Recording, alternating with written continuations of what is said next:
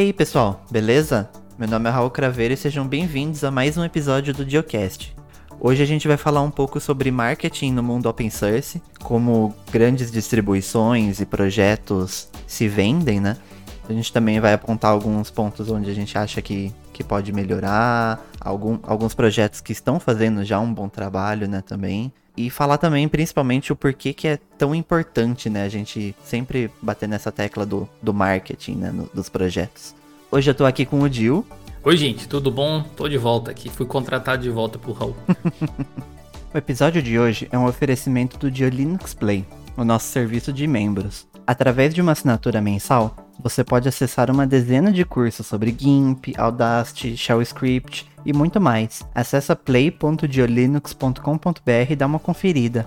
Toda semana nós lemos alguns comentários que vocês deixaram na publicação do episódio anterior lá no nosso fórum, o Diolinux Plus. Se você quiser aparecer por aqui, é só mandar sua mensagem por lá e participar da discussão. O episódio da semana passada foi sobre como deixar seu Linux mais produtivo, e tivemos alguns comentários bem interessantes. O primeiro é do Neemias Fully, que diz assim: um sistema produtivo, para mim, tem que levar o conceito de menos é mais. Quanto mais limpa a interface, melhor.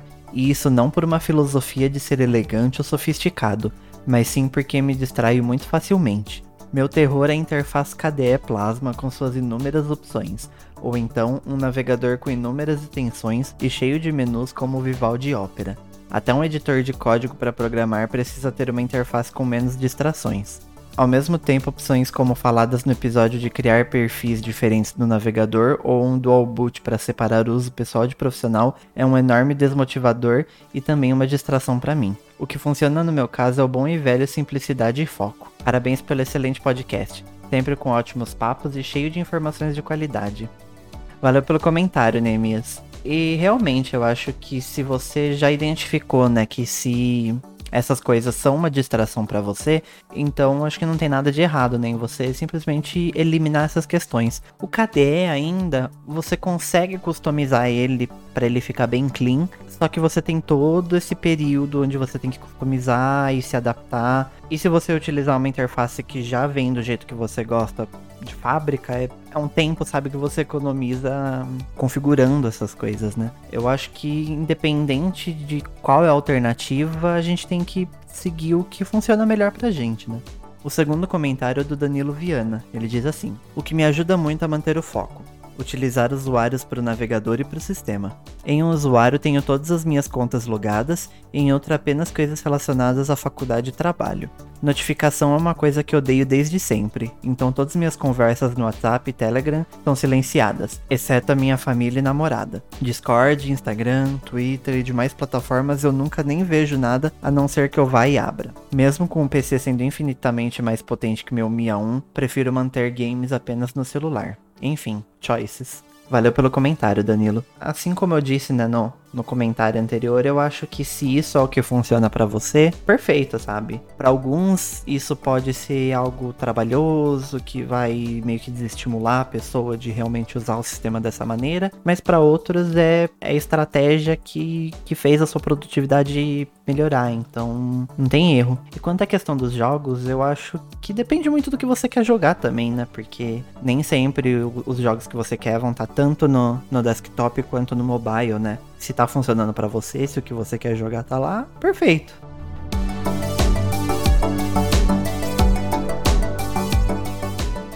É, acho que primeiro a gente tem que falar o porquê, né, que o, o marketing no, no mundo open source é tão importante, né? A gente sempre bate nessa tecla, tanto no blog, no canal no YouTube. A gente sempre fala de vários projetos que não se importam com a questão do marketing. E por que que isso é tão importante, né, pra gente conseguir sair dessa bolha do Linux e do open source, né? Por que, que você acha que, uhum. que isso é tão importante assim? Eu acho que marketing é importante em geral, não só no open source. O problema talvez seja que muita gente, quando pensa em marketing, pensa, tipo, ah, é alguém pensando formas de me vender alguma coisa, né? Uh, apesar de poder ser considerado dessa forma, eu acho que seria hipócrita falar ao contrário. Marketing também é uma forma de você mostrar para as pessoas as qualidades do seu produto, do seu serviço. Não, não adianta você ter, sei lá, o melhor cachorro quente da cidade se ninguém souber disso. Você tem que trazer, levar essa informação até as pessoas e convencer, talvez, que elas experimentem pela primeira vez. Se o produto for bom, provavelmente elas vão ficar. No caso do open source, uh, não existe uma. Em muitos projetos não existe uma linha financeira por trás. É uma coisa meio for fun, uma coisa meio feita nas horas vagas para muitos projetos. Algumas distros são assim também. E você não conseguir atingir o público, não ter feedback, não ter pessoas interessadas em investir ou qualquer coisa desse tipo, ou até mesmo crescer o projeto para se tornar uma empresa autossustentável, é por muitas vezes o motivo de término de vários projetos. Então eu acho que o marketing ele está diretamente ligado à sobrevivência dos softwares e ele também está ligado diretamente à expansão deles. Eu acho que todo programador, todo desenvolvedor, todo criador de alguma coisa quer levar a sua criação o mais longe possível para que mais pessoas tenham contato com aquele tipo de coisa, especialmente quando acredita que aquilo pode trazer algum benefício né, para toda a comunidade. Muitas pessoas também têm aquela visão meio tradicional né, do marketing. Acha que marketing é só aquele, aquele comercial das Casas Bahia, né? Vendendo sofá. é verdade. E a gente sabe que é muito além disso, né? Primeiro que quando a gente fala né, de vender a distribuição, não é necessariamente cobrar um valor para ela, né? Tipo, a gente pode vender um produto gratuito. Como a gente faz aqui, inclusive, a gente tá vendendo o nosso conteúdo que é totalmente gratuito, né? E também é, é, não é necessariamente a gente falar, olha, esse aqui é o melhor produto, compre. Tem, tem, tem várias outras é, maneiras. Eu, eu, né? acho, acho, acho, que você está ilustrando exatamente o que muita gente pensa quando escuta a palavra marketing, né? Mas a, a verdade é que é a seguinte: as pessoas se relacionam, na verdade, com pessoas com outras pessoas por causas, por motivos e coisas assim. Então, digamos que eu tenha uma distribuição Linux que eu quero fazer com que mais pessoas tenham conhecimento, porque eu estou fazendo um negócio muito legal, eu acredito nesse projeto, eu acredito na capacidade que ele tem de transformar a vida das pessoas ou facilitar a vida das pessoas de algum jeito. Se eu não me preocupar na forma com que eu me comunico com essas pessoas, ser transparente em relação às coisas que eu estou fazendo, é, de repente ter um blog contando as novidades, ter as redes sociais ativas para responder quem tem alguma solicitação, alguma coisa assim. Eu não vou criar o um relacionamento e eu vou crescer uh, somente na base de indicação ou alguma coisa assim, mesmo que o meu software tenha muita qualidade. E é uma pena, na verdade, que seja assim, porque você poderia atingir muito mais pessoas, ajudar muito mais né? Eu acredito que seja esse o motivo de tudo no fim das contas. Se você fosse talvez um pouco mais dedicado a mostrar o seu trabalho, marketing é meio que isso, né? Você criar comunicação com as pessoas e mostrar o que você está fazendo. E, e aí, enfim, engajando essas pessoas, você vai conseguir também depois ter auxílio, provavelmente, continuar rodando aí o seu pro projeto, seja através de doações mesmo, que é uma coisa bem comum no mundo open source, seja através de valores pagos, fixos ou por um produto que você está vendendo, ou merch que você vende, merch que eu digo, tipo aquelas canequinhas que o Elementor OS vende, é, camisetas que eles têm. É um Elementor OS é um ótimo exemplo, inclusive, de distribuição que faz um bom marketing. Para ficar um pouco mais claro também, a gente pode trazer alguns exemplos de como distribuições e projetos se vendem, para a gente poder quase que fazer uma análise aqui, né? Ver quais projetos a gente vê que se tivesse um marketing melhor poderia alavancar mais, quais distribuições já fazem um ótimo trabalho, que acho que a gente tem vários exemplos aí dentro da comunidade open source, né? Sim, tem, realmente tem vários. Inclusive muitos exemplos que furaram essa bolha também, né? Eu acho que a questão de, de marketing do Linux, eu acho que talvez todo mundo já tenha pensado alguma vez, todo mundo que usa Linux, eu digo, já tenha pensado alguma vez uh, nisso pelo menos Linux no desktop. É, tipo, poxa, é tão legal, tão bem feito muitas vezes as coisas, é gratuito, tem tantas qualidades legais. Por mais que existam, sim, usuários, pessoas que não poderiam utilizar Linux por motivos diversos, a sensação que fica é que muito mais pessoas do que, que, que não utilizam Linux poderiam usar do que acontece hoje em dia tem um público aí que poderia se beneficiar tranquilamente de um sistema operacional open source, com, com certeza. com estrutura de segurança bacana, gratuito, e não, não utiliza por falta de conhecimento, por ter preconceito com o sistema ou qualquer coisa desse tipo. E é justamente nesse segmento que o marketing deve atuar para quebrar essas barreiras, né? Facilitar o acesso das pessoas a esse tipo de tecnologia que já é muito boa. As pessoas simplesmente precisam descobrir isso com bons olhos, né? ter alguém que apresente para elas uh, de uma forma que faça algum sentido. Eu acho que quando a gente acaba falando, né, de, de marketing em distribuições, acho que uma das principais distribuições que a gente sempre fala é o Linux Mint, porque ele já é muito grande aqui no Brasil, a gente sabe das qualidades deles, mas eles pecam muito nessa questão de marketing. Eles não. A gente vê que eles não sabem vender o produto deles, que poderiam alcançar muito mais pessoas, mas não alcançam porque não tem um, um trabalho de marketing em cima, né? É, como você acha, né, que a gente poderia melhorar esse, esse marketing do, do Linux Mint? O Mint é o caso clássico do sistema com muito potencial, por ser muito bom, ter várias qualidades, mas que as pessoas não vão conhecer. E nesse caso, eu acho que o marketing passaria por vários. Uh setores diferentes, desde o design da distro até a própria forma com que se comunica com, com a audiência, né? Que o que eu vejo, pelo menos no caso do Mint atualmente, é que eles têm bons engenheiros, eles têm uh, desenvolvedores de softwares que são competentes e que têm um, um, estilo de trabalho particular, são mais conservadores no sentido de mudanças, aquela coisa toda. O setor de marketing ali ajudaria eles a se comunicarem com a audiência melhor através das redes sociais, a produzir mais conteúdo, a colocar de repente um, um site que mostrasse, enaltecesse melhor as qualidades que o sistema tem, que você chegasse no site e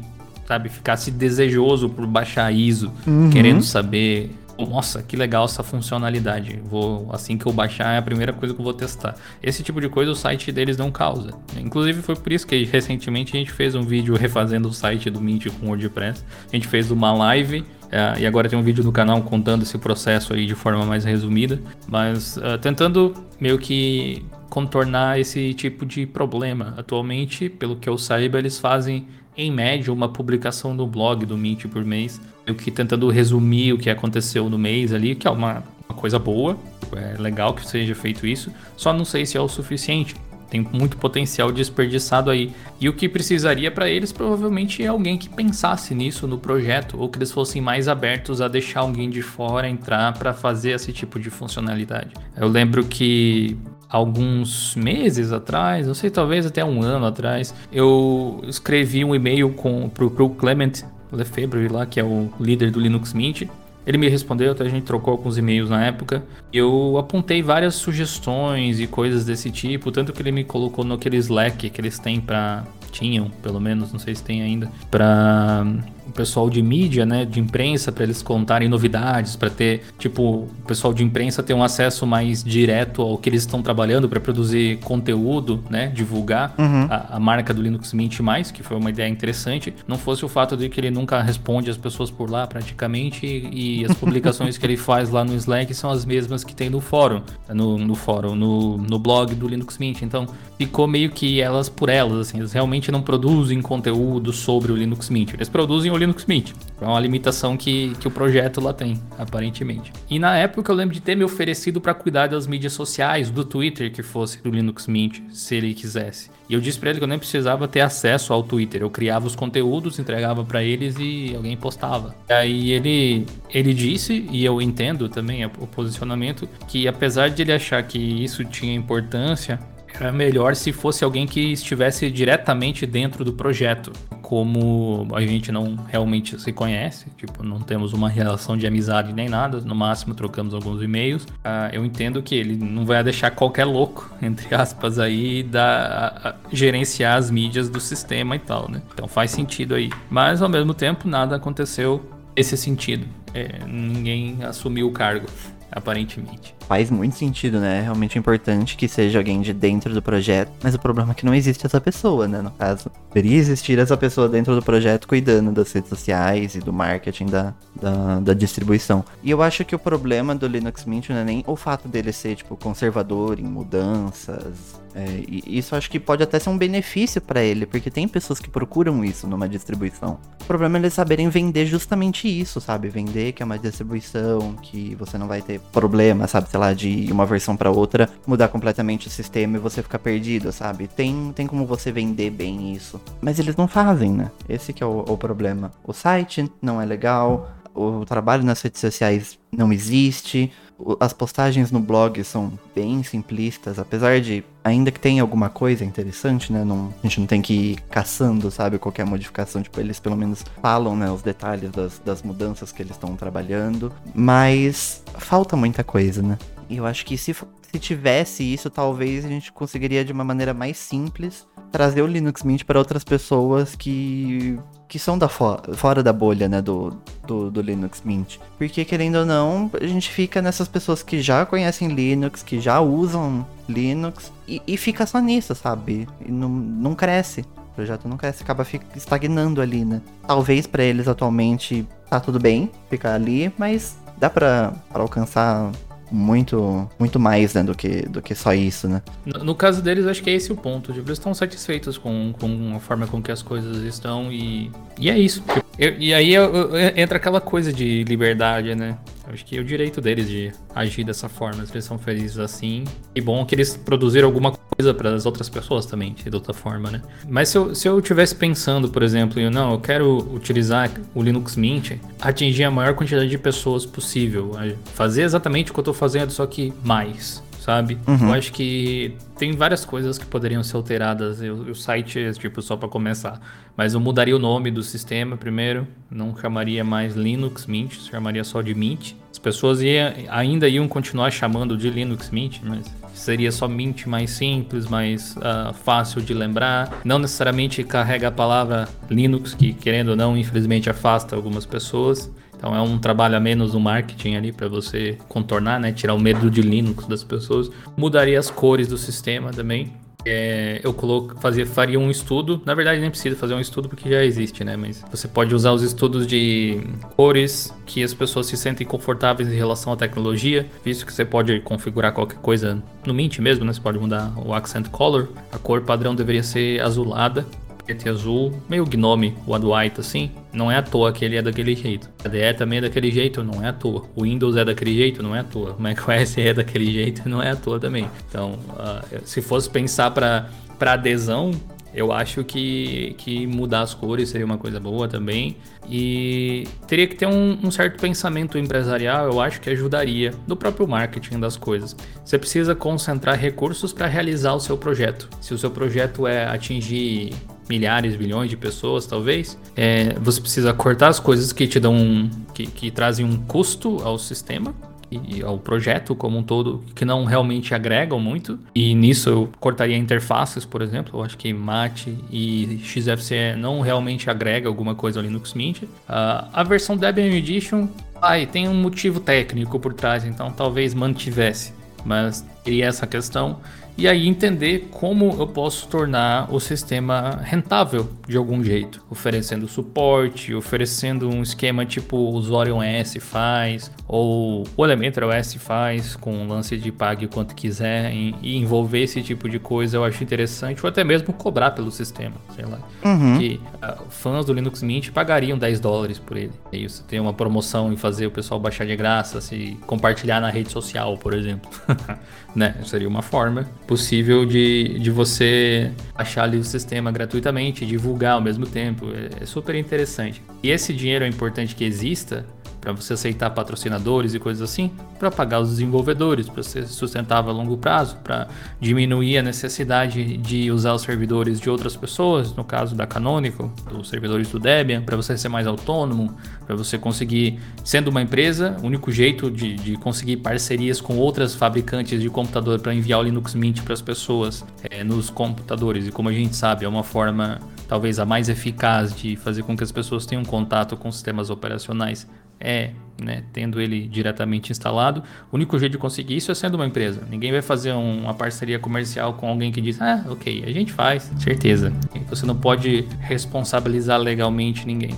Então, tem, muitos, tem muitas questões envolvendo o, o, Linux Mint que poderiam melhorar. E a gente fala tanto dele porque a gente enxerga muito potencial aí de fato. Mas a gente pode falar também de distros que fazem um marketing um pouco melhor, né, Raul? Tem algumas. Dois grandes exemplos é o Elementary OS e acho que hoje em dia principalmente o Pop OS. Eu acho que o Pop OS tem feito um trabalho assim sensacional. Eles ainda estão tentando furar aquela bolha do Linux, Mas eu acho que eles estão, tipo, cada dia mais perto, sabe? Porque você vê que tem muito trabalho envolvido. Agora, querendo ou não, comparando, né, um pouco com os pontos que a gente falou, né, do, do Linux Mint, o site deles é muito bem feito e mostra exatamente o, o público-alvo do, do sistema e mostra o que, que o sistema faz de bom. E, e não fica só naquele tecniquez, né, da coisa. Ele realmente mostra o que você vai fazer, sabe? Porque a pessoa que já é técnica, que já sabe dos detalhes intrínsecos, ela não precisa dessa informação na página inicial do site. É, ali, ali, você tem que estar tá vendendo o produto. Geralmente, coisa técnica você põe numa outra página, para quem realmente quer saber desses detalhes, né? E eles têm um ótimo trabalho em, em redes sociais, os caras estão sempre no Twitter. Eles também no caso, né, eles ainda têm a vantagem de ter um, uma loja própria, né, com os próprios hardwares, e eles fazem essa integração, assim, de uma maneira muito bem feita, então eu acho que eles são o que mais tem potencial, assim, para furar essa bolha do, do open source e, e chegar no, no, usuário comum que só quer usar o Facebook, sabe? Uhum, é, total. Inclusive, dá pra fazer uma, uma comparação bem interessante, assim. O, os ouvintes que quiserem tentar acompanhar ali, vocês podem acessar os sites do Linux Mint, do Pop OS e do Elementary OS, um em cada aba, para vias de comparação, assim. No caso do, do Linux Mint, ao acessar, eles têm um meio que um formato meio blog hoje em dia. Eu acho que um dia eles vão realmente trocar esse site, vai ser um pouco diferente e tal. Talvez uh, brindando a gente com todas essas coisas que a gente acha que poderia ter. Uh, mas não tem nenhuma palavra sobre o que exatamente seria o sistema. No máximo você vai ter ali no, no banner de slider, porque abaixo você tem um, um alguns posts de blog. A versão Cinnamon, Sleek, Modern, Innovative e é isso. Agora, quantos produtos, não só de tecnologia, não só de sistemas operacionais, podem se encaixar em Sleek, Modern e Innovative? O bem genérico, né? Eu diria que todo, todos eles vão se vender como inovador, né? É, quantas, quantas, quantas vezes eu já esbarrei com alguma distro aí que, que é menos popular, dizendo assim, é uma distribuição rápida, como é que é? Rápida, bonita, baseada no KDE Plasma que usa Ubuntu como base. Cabe dezenas de distribuições. O Elementary OS, se você acessar o site lá, o elementary.io, .io, é, tipo, já começa com um, um, um statement assim bem forte, né? Um substituto, não é um substituto, é o substituto para o Windows e macOS rápido, aberto e que respeita a privacidade. Isso aí, essa frase já, já faz as pessoas que acessarem pensando, hum, é um bold statement, sabe? É um negócio tem que ter coragem. E você vai descendo e tem todas as explicações, os diferenciais e coisa, né? E assim, a primeira coisa é que eles deixam claro exatamente o que é o público-alvo dele. Você quer um substituto pro Windows, pro macOS, seja rápido, aberto e respeita a privacidade, é o Elementary. Não quer dizer que ele seja né, a única alternativa para isso, mas esse é o marketing, justamente. Eles não estão dizendo o que, que os outros não são, eles estão dizendo o que eles são. É, eles estão vendendo isso, eles são isso. Só que aí se você entra no site do Linux Mint, tá, todo sistema fala que é inovador. Windows pode ser inovador, o macOS pode ser inovador. É, é um negócio muito que é inovação, né? é o que te torna único, sabe? A gente sabe que tem muita coisa, sabe? Vende mais o Cinnamon, por exemplo, um projeto deles, mas eles não vendem. Aí você já entra no site do Pop OS, eles estão vendendo um, um sistema para criador, sabe? Para para quem Sim, trabalha. Até, com... eu ia falar exatamente disso aí. Eu acho que até que o Elementary faz esse trabalho melhor. Tipo, uma frase é melhor do que um parágrafozinho. Mas o, o Pop OS também deixa bem explícito qual é a intenção. Eu acho que muita gente se identifica com isso, sabe? Mexe um pouco com você você se pensar como uma pessoa que cria coisas. Então eles dizem uhum. que o Pop OS seria um sistema operacional para STEM, que é tipo Science, Technology, Engineering e Mathematics, acho que é.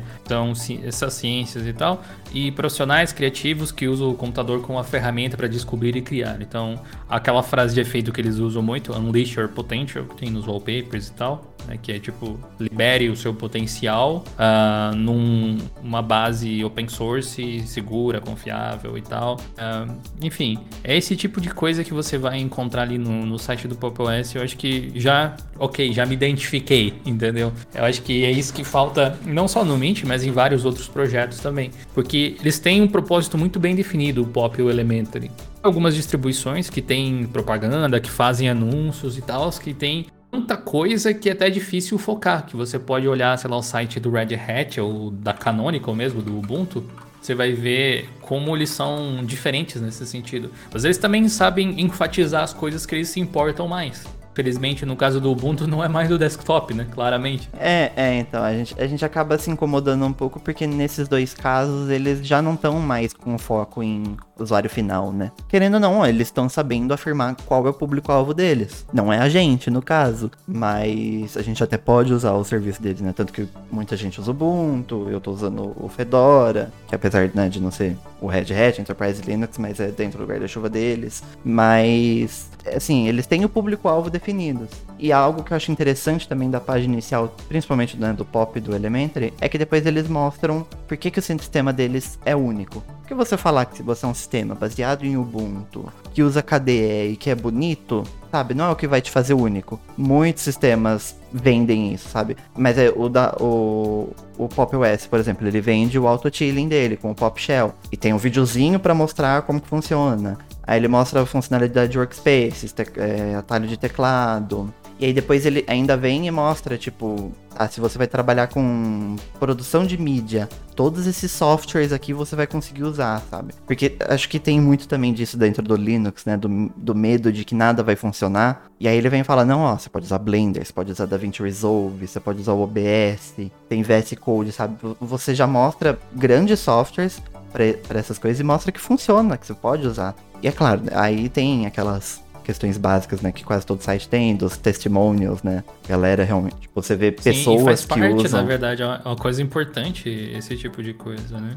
O que, o que eu acho bacana que eles têm, que eu acho bem diferente de outras distros nesse sentido, é que eles têm páginas de documentação e tutorial te ensinando a instalar essas ferramentas cada uma delas. Uh, então, uh, se você tem dificuldade, se você. Ah, eu comprei meu computador da Season 76 ou baixei o Pop OS ali e tal. Se você for lá na documentação, é, você pode como se instala o DaVinci Resolve no, no Pop OS.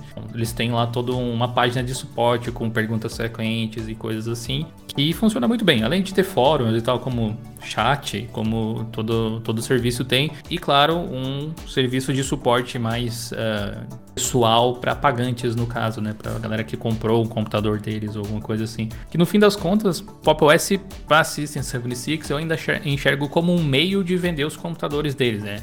O profit vem dali, especialmente, sabe? Só que o Pop OS ele acaba se tornando meio que o casamento perfeito ali e uma forma de fazer marketing sensacional. Ao invés de gastar dinheiro com a, a sei lá, AdSense, né, AdWords, no caso, para você anunciar no, no, Google, coisa assim, eles fizeram um sistema operacional. Aí todo mundo que, uhum. que automaticamente você segmenta o seu público-alvo, porque quem vai baixar um sistema operacional e instalar no próprio computador já é alguém um pouco mais save, né, como se diz. E, e essa pessoa, quando for comprar o computador, vai talvez querer retribuir o favor e comprar um computador deles. Eu sei que eu gostaria de ter um computador da System 76, só não tenho por falta de mercado aqui no Brasil, especialmente. Teria que importar alguma coisa assim. E além disso, o, a página, a home lá também permite que você ajude financeiramente o Pop OS. Tem um botão de suporte onde você pode doar tipo um dólar mensal se quiser. Aí você faz parte de uma comunidadezinha específica deles, de doadores. Né? Então, tem, tem N formas, sabe?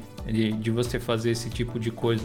No site da Canonical, lá do, do Ubuntu, de cara você já vê também é um marketing bem feito, não é voltar para desktop, mas é um marketing bem feito, já dizendo assim, ó, pá, essas marcas aqui trabalham com a gente. E não é qualquer marca, é, é Microsoft, AWS, Google Cloud, Netflix, AT&T e tem uma coisa ali, esse é o tipo de marketing talvez um pouco mais agressivo, vamos dizer, mas um, o único link que tem na home logo abaixo da apresentação é como as pessoas podem migrar do CentOS para o Ubuntu uh, nos servidores depois que o CentOS né, anunciou aquelas mudanças e tal, o pessoal ficou meio inseguro. E eles, na verdade, simplesmente dizendo o que eles fazem. Ó. Se você está preocupado com o CentOS, a gente tem o Ubuntu LTS aqui e garantimos 10 anos de suporte para você. Chega mais. Assim, é agressivo, mas é bem definido, né? Eles sabem exatamente o que eles querem, entre aspas, nesse caso, né? Vender. Agressivo que eu digo não é, tipo, não é para entender como é predatório ou qualquer coisa. Não é agressivo nesse sentido. É, ele ataca um problema novo, tipo, eles agiram rápido em cima disso. Ele ataca um problema que algumas pessoas estão tendo ou que acham que vão ter. Por isso que ele é agressivo. Ele é. Talvez agressivo até nem seja a melhor palavra, mas É um marketing assertivo, ele vai em cima da resolução de um problema. E aliás, essa é uma dica importante para qualquer um que for fazer marketing. É, a sua forma de vender o produto justamente deve solucionar problemas que as pessoas têm. É assim que você vai se tornar relevante, assim que você torna o produto relevante. É, eu acho que ele pode ser agressivo até no sentido também de ousado, né? Porque, tipo, você tá pintando como. Ou é talvez uma melhor palavra mesmo. É, a, a, a migração do CentOS, sabe? Um, um, grande sistema, sabe? A gente sabe que o Ubuntu também, no caso, é um, um grande sistema, não só para desktop, como para servidor. Então, eu acho que eles pelo menos conseguem garantir, sabe, o que, ele, que eles estão vendendo ali, mas querendo ou não, ainda é ousado, né? E, e realmente, né, quando, quando você falou né, de resolver problemas, ninguém quer algo para resolver um problema que ela não tem ou para não resolver um problema. As pessoas estão sempre procurando soluções. É aí que você tem que atacar também, né? Você criar soluções para problemas que as pessoas têm. Você vê que a maioria do, das estratégias de marketing sempre focam nisso. E eu acho que o Pop OS, inclusive, é uma boa maneira de mostrar que o, o marketing não é necessariamente você chegar e sabe, vender, nossa, não, nosso sistema é muito bom, nosso hardware é muito bom, vem e compre. Eles basicamente criaram um sistema operacional como uma estratégia de marketing. Você não precisa ser tão, tão tradicional. Eles, eles fizeram um projeto super interessante. Uma coisa que eu nunca vi eles falarem, ao menos publicamente, é a gente é melhor que o Ubuntu. Ou a gente é melhor do que comparando com distros, igual tem. No, no, acho que é no site do Art Linux, na Art Week, alguma coisa assim, que tem um textão dizendo que, o que, que o Art é em relação a cada uma das principais distros.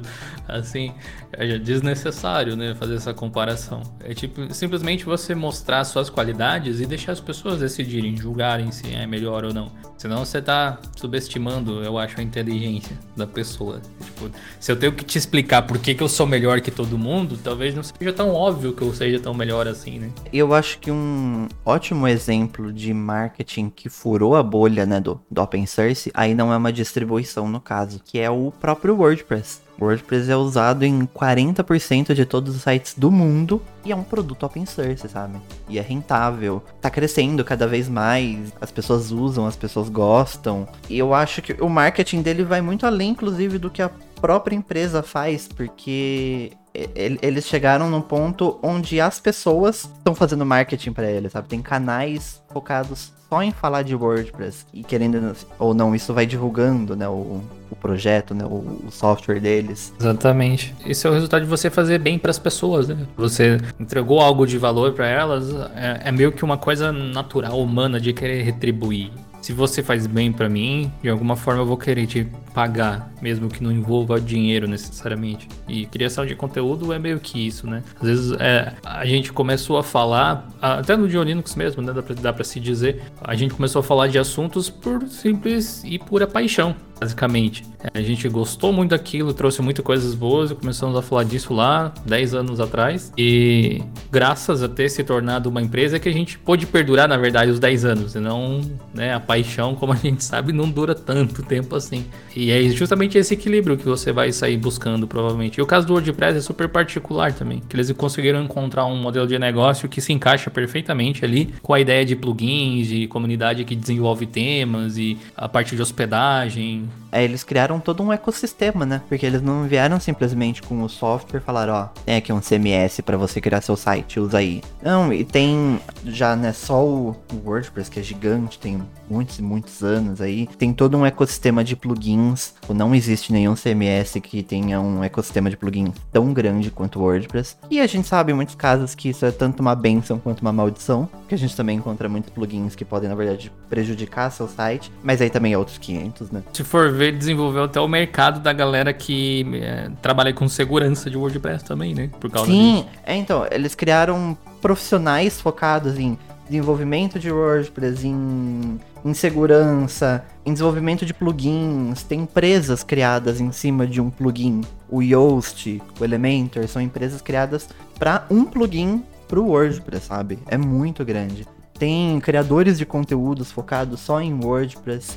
E sem contar, né, as pessoas que criam seu projeto, que não necessariamente falando de WordPress, mas em cima do WordPress, né? O de Linux hoje é em cima do WordPress. É, assim, é, é, absurdo o alcance que tem e é um projeto de código aberto, sabe? Qualquer um pode pegar e fazer o WordPress 2. Sim, exatamente, né? Ninguém, ninguém vai querer se interessar a fazer isso porque não tem necessidade, me parece, né? Tipo, até tem outros CMS hoje em dia, vários open source, inclusive, mas o, o que torna o WordPress, nesse caso, super interessante é justamente a comunidade no entorno. Uhum. Porque sozinho, provavelmente você não ia conseguir enfim, realizar todas as coisas necessárias, provavelmente. Esses plugins a gente fala assim generalizando, mas na verdade são coisas que foram desenvolvidas para suprir certas necessidades super particulares que cada pessoa que vai colocar um site da internet tem. Com o tempo a gente viu muitas dessas coisas que eram antigamente plugins serem incorporadas ao código do próprio WordPress, por ser ali open source e tal.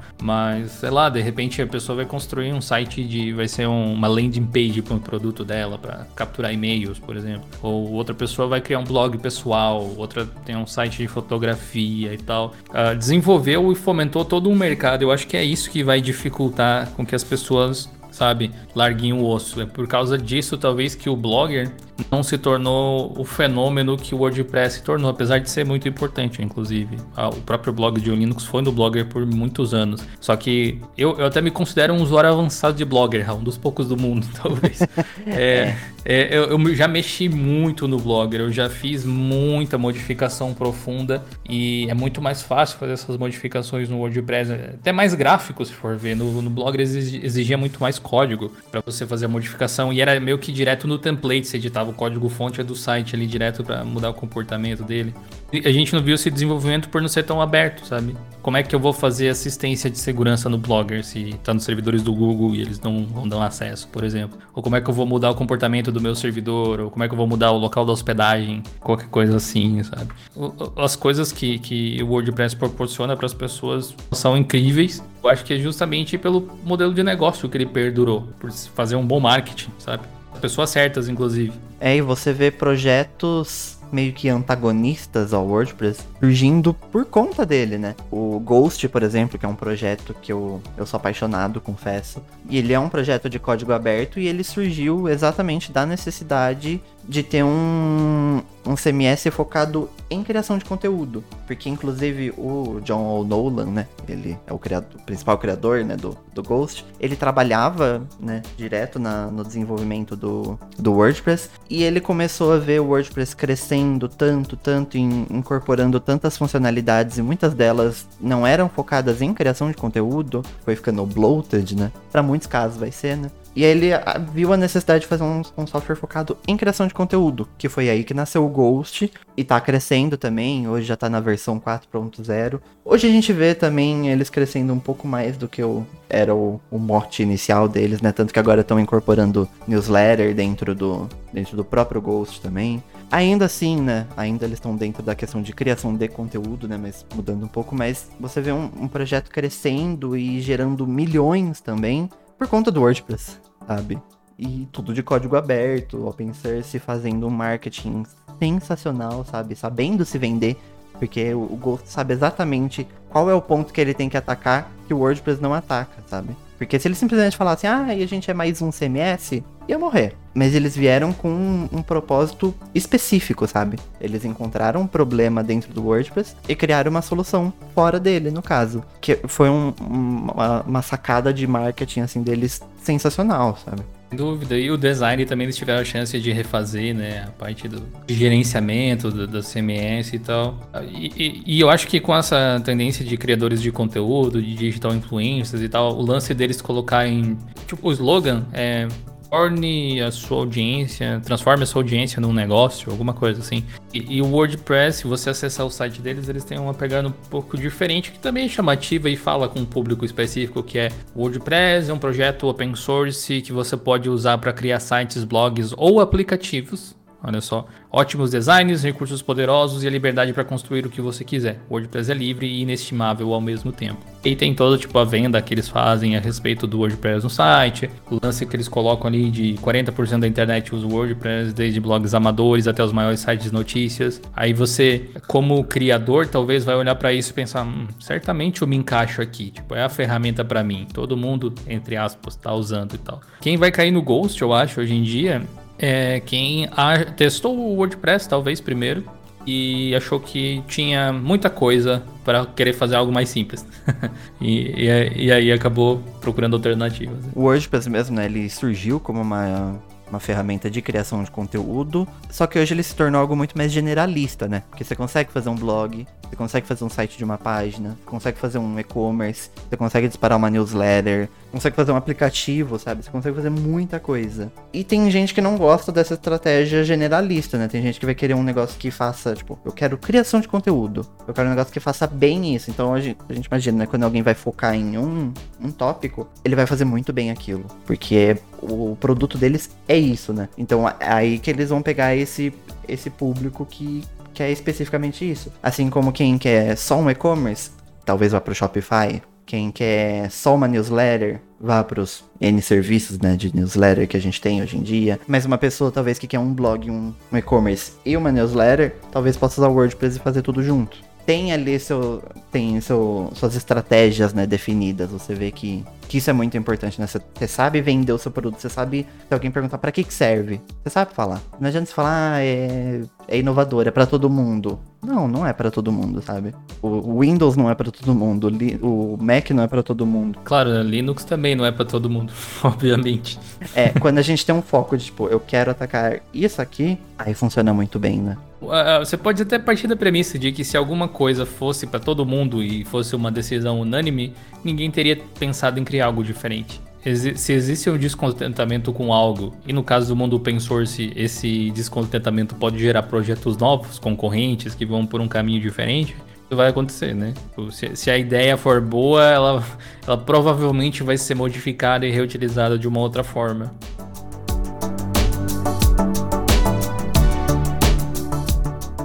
O nosso episódio vai ficando por aqui. Não se esqueça de dar uma conferida nos nossos cursos do Diolinux Play acessando play.diolinux.com.br. Participe também das nossas discussões fazendo um comentário na postagem do episódio lá no nosso fórum. Até a próxima semana, pessoal!